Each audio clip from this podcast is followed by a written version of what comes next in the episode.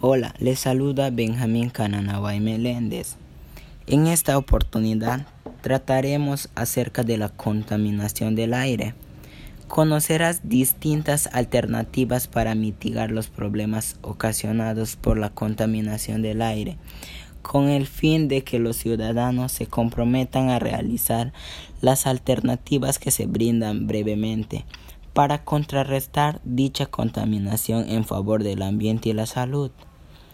Debemos entender que la contaminación atmosférica es la presencia en el aire de materias o formas de energía que implica riesgo, daño o molestia grave para las personas y seres de la naturaleza popular, así como puedan atacar distintos materiales, reducir la visibilidad o producir olores desagradables y enfermedades. Las principales causas de la contaminación del aire están relacionadas con la quema de los combustibles fósiles, como el carbono, el petróleo y el gas.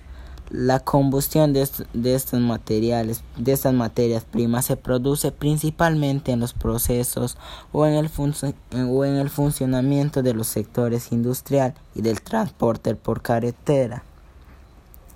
Según la Organización Mundial de la Salud, la contaminación atmosférica urbana aumenta el riesgo de padecer enfermedades respiratorias agudas, como la neumonía, y, y crónicas, como el cáncer del pulmón y enfermedades cardiovasculares.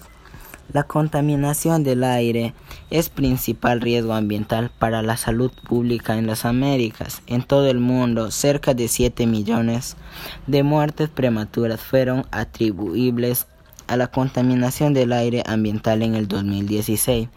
Alrededor del 80% de estas muertes ocurren en países de ingresos bajos y medios.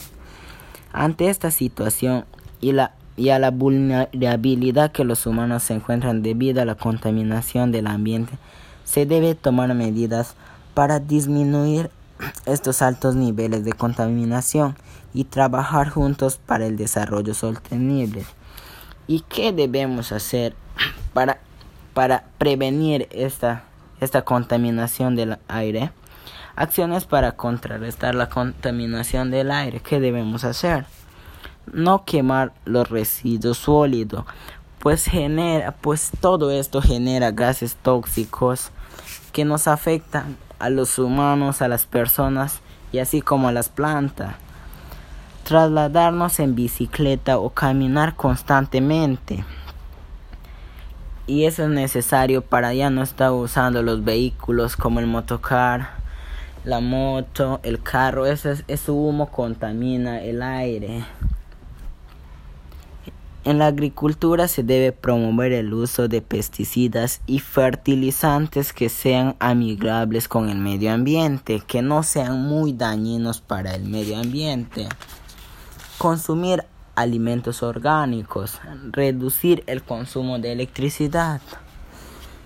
Debemos tomar conciencia que la contaminación del aire que respiramos ya no es un problema ajeno a nuestra vida por lo tanto, debemos comprometernos a tomar las medidas necesarias, empezando en nuestras casas, hasta en toda la comunidad para poder revertir esta situación. Juntos podemos contrarrestar la contaminación del aire. Gracias.